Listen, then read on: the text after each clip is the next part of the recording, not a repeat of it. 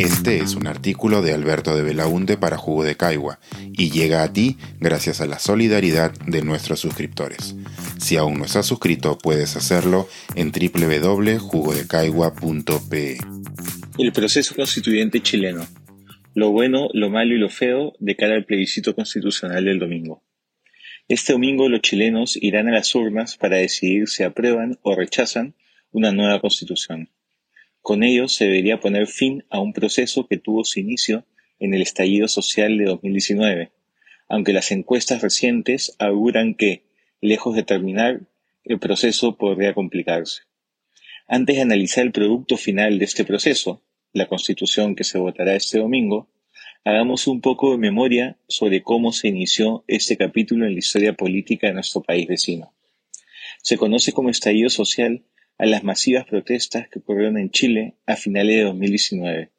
Se iniciaron como una protesta puntual sobre el alza de pasajes en el metro de Santiago, pero el mal manejo del conflicto por parte del gobierno y la frustración acumulada por una serie de protestas no resueltos hicieron que en poco tiempo la revuelta creciera en intensidad y extensión. En pocos días las protestas se habían extendido por todo Santiago y en las principales ciudades del país. La agenda ya no era solo el transporte, era también el sistema de salud, las pensiones, el modelo económico, la desigualdad y una clase política que ya no estaba representando bien su papel. El estallido social no tuvo un liderazgo claro ni una agenda política única. Esto dificultó tremendamente la posibilidad de entablar un diálogo en espacios políticos formales para reducir la conflictividad. Además, el gobierno mostró gran torpeza al asumir un discurso de mano dura, que se tradujo en restricciones a los derechos fundamentales, presencia de militares en las calles y documentados abusos por parte de policía, carabineros, con un inusitado nivel de represión, lo que exacerbó aún más los ánimos. El conflicto social tuvo más de 30 muertes y alrededor de 4.000 heridos así como millonarios daños a la propiedad pública y privada. Un nivel de violencia que Chile no había vivido desde la recuperación de la democracia. En un contexto de gran crispación y enfrentamiento, sin un norte claro, la clase política chilena logró encauzar el malestar por un camino institucional, la convocatoria a una consulta popular para determinar si se cambiaría o no la constitución vigente, que, pese a haber tenido varios cambios en democracia, seguía siendo la constitución impuesta por la dictadura de Pinochet. Los intentos de cambiarla, como los que se intentaron en el segundo gobierno de Bachelet, había fracasado por tratarse de un tema muy polarizador entre izquierda y derecha. En esa primera consulta popular, la ciudadanía chilena tomó mayoritariamente tres decisiones importantes. La primera es que se cambiaría la constitución. La segunda, que la propuesta de cambio la elaboraría una convención constituyente. La tercera, que esa propuesta sería sometida a una nueva consulta popular para ver si la ciudadanía la hacía suya o no. Esa convención, encargada de la elaboración de la propuesta, sería paritaria, con presencia no solo de los partidos políticos, sino también de independientes y representación directa de pueblos indígenas originarios. A las pocas semanas se realizó la elección de los integrantes de la convención, cuyo resultado fue una asamblea con mucha fragmentación política y gran presencia de independientes. Debido, entre otras cosas, al desgaste político del gobierno de derecha, la convención estuvo ideológicamente más a la izquierda de lo que tradicionalmente ha sido la representación política de Chile, lo que influyó en el trabajo y el producto final presentado. La convención trabajó cerca de un año y dio como resultado la propuesta de constitución que se votará este domingo. Veamos ahora lo bueno, lo malo y lo feo de este proceso constituyente, para entender mejor las posturas y los ánimos de este referéndum. Lo bueno. Como hemos señalado, el proceso constituyente fue la salida institucional a una situación de conflictividad social que podría haber dañado seriamente a la democracia chilena. Esta solución mostró mucha madurez de casi la totalidad de los sectores políticos en Chile. Otro aspecto positivo fue el nivel de involucramiento ciudadano en las consultas. el nivel de participación en las urnas fue el más alto desde que el voto es voluntario en Chile. Hay que destacar también que se haya abierto la cancha, al permitir una mayor representación política de la ciudadanía por parte de independientes, entendiéndose el desprestigio por el que pasaban todos los partidos políticos en ese momento. Una elección solo de partidos hubiese disminuido el nivel de legitimidad ciudadana de la Asamblea. También es positivo que se haya permitido una representación directa de pueblos indígenas, los que habían sido históricamente relegados de los espacios de poder. Respecto al funcionamiento de la Convención, es interesante que se hayan explorado mecanismos de democracia participativa, como la iniciativa popular de norma, posibilidad de que la ciudadanía presente a través de Internet propuestas normativas para ser incorporadas al debate constitucional.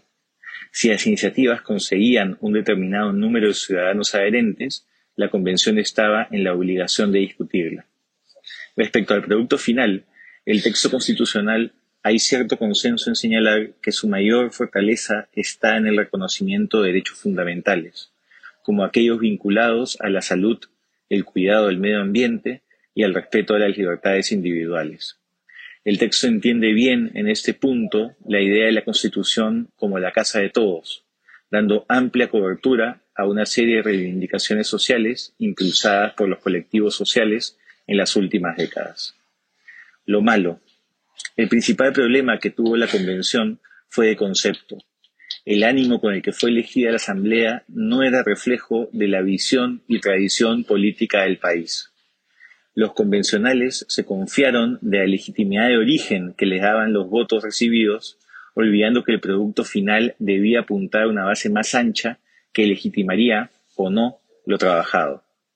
Así, el discurso asumido fue refundacional, y poco dado a la búsqueda de consenso. En eso también influyó la falta de experiencia política de muchos de los convencionales, quienes no estaban preparados para la negociación política, la gestión de las frustraciones y otros aspectos claves en un órgano colegiado que busca sacar adelante un gran acuerdo llamado Constitución. Esa falta de experiencia en la cosa pública puede explicar que una de las principales debilidades de la propuesta constitucional sea el régimen político y el diseño institucional del Estado, diseño de la descentralización, reemplazo del Senado por una Cámara de Regiones, regulación de la relación entre Ejecutivo y Legislativo, etc. Por este aspecto, un sector de la centro-izquierda, vinculada a los gobiernos de la concertación, ha anunciado que votará rechazo, pese a simpatizar con la idea de una nueva constitución. La constitución tiene, además, un ánimo por momentos muy reglamentarista, que trata de abarcarlo todo con mucho detalle en sus más de 300 artículos, número muy elevado en comparación a otras constituciones. Y aún así, se cuenta con poca precisión en aspectos críticos, como la creación de sistemas jurisdiccionales de los pueblos originarios, donde se ha concentrado mucho de las críticas de quienes buscan rechazar la propuesta. Lo feo. Las altas expectativas generadas se enfrentaron a mucho desorden inicial en el funcionamiento de la Convención, acompañado de bochornosos escándalos e innecesarias polémicas que minaron su apoyo ciudadano. La percepción de un sector importante de la población es que no se estuvo a la altura del reto histórico, tanto en fondo como en forma. A ello hay que sumar una campaña electoral donde tanto desde quienes apoyan el apruebo como quienes van por el rechazo, ha faltado madurez y ánimo de debatir más allá de identidades políticas. Un sector de la derecha ha querido pintar la propuesta de constitución como una amenaza chavista, lo cual es manifiestamente una mentira. Un sector de la izquierda quiere vender la idea de que la solución a los problemas está en los enunciados constitucionales, lo que no solo es una sobresimplificación, sino un evidente engaño. A ello hay que sumar estrategias políticas cuestionables de ambos lados, lo que ha vuelto a generar mucha crispación política. De acuerdo a las encuestas, el domingo debería ganar la opción de rechazo, es decir, la desaprobación de la propuesta de la nueva Constitución. Es importante tener claro que lo del domingo no es una elección izquierdas versus derechas. De ser así, probablemente ganaría el apruebo. Si bien de parte de la derecha todos se oponen a la nueva Constitución, en sectores progresistas hay también grupos opositores por los motivos antes señalados. Lo interesante está en que existe consenso en los sectores más razonables de oposición al proyecto que esto no puede significar que las cosas se retrotraen a antes del estallido social de 2019 y que es necesario viabilizar un nuevo texto constitucional. Del lado del apruebo, no se pierden las esperanzas de una sorpresa de último minuto, aunque en ese sector quienes tienen más fuerza política son los que propugnan el apruebo para transformar, es decir, quienes apoyan la nueva constitución, pero creen que ésta debe ser reformada de inmediato en algunos puntos muy criticados. Como vemos, sea cual fuese el resultado del domingo, el complejo proceso constituyente parece lejos de terminar en Chile. ¿Estarán prestando atención quienes creen por acá que impulsar una iniciativa así es la solución más simple a todos nuestros problemas?